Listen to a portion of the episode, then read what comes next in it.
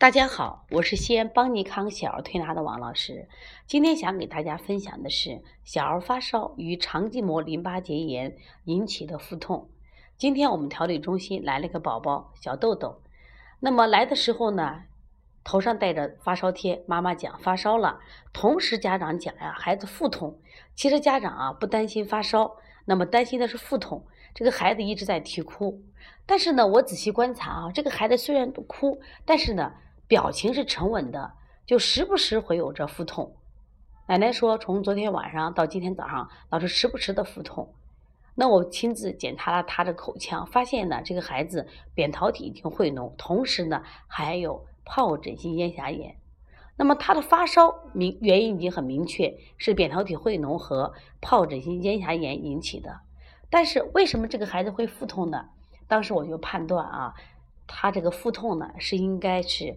就是我们呼吸道疾病，就是扁桃体会脓以及疱疹性咽峡炎引起的肠系膜淋巴结炎，这个也是目前儿童常见的疾病。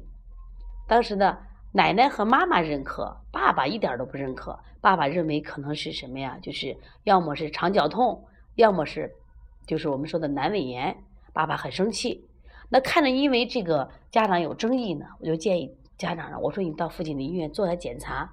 但是呢，我根据他的症状啊，包括他腹痛的表情和腹痛程度来说，我觉得应该是肠系膜淋巴结炎导致的腹痛。那么家长在我的建议下呢，去了这个附近的医院检查，就没过多会儿，大概半个多小时，妈妈拿回来了这个做 B 超的单子，那么证明是肠系膜淋巴结炎。那么到底是什么是肠系膜淋巴结炎？肠系膜淋巴结炎会为什么会引起腹痛呢？实际上，肠系膜淋巴结炎呢，它就是我们的一个淋巴器官。那么，当孩子呢，就是如果有呼吸系统的疾病，就是我们说的细菌或病毒感染的时候呢，那么我们的淋巴系统呢，它实际上呢是抵抗细菌入侵的重要门户。它通过什么呀？增生的反应肿大，那么来告知这个孩子有症状了。那么现在呢，因为儿童呢。经常性的感冒，它会都会引起这个肠系膜淋巴结肿大。包括今天我们还来了一个客户，这个姐姐，这个一到早上的时候就会什么呀腹痛，但是到了白天就会好一点，因为这个孩子也是扁桃体红肿和发炎。所以说呢，感冒发烧时候呢，肠系膜淋巴结呢，往往比其他部位的淋巴结容易发炎而肿大，引起腹痛。有的时候不腹痛呢，也有腹胀。一般都是先有发热、咳嗽等上呼吸道感染症状，然后就会出痛出现腹痛、恶心、呕吐等。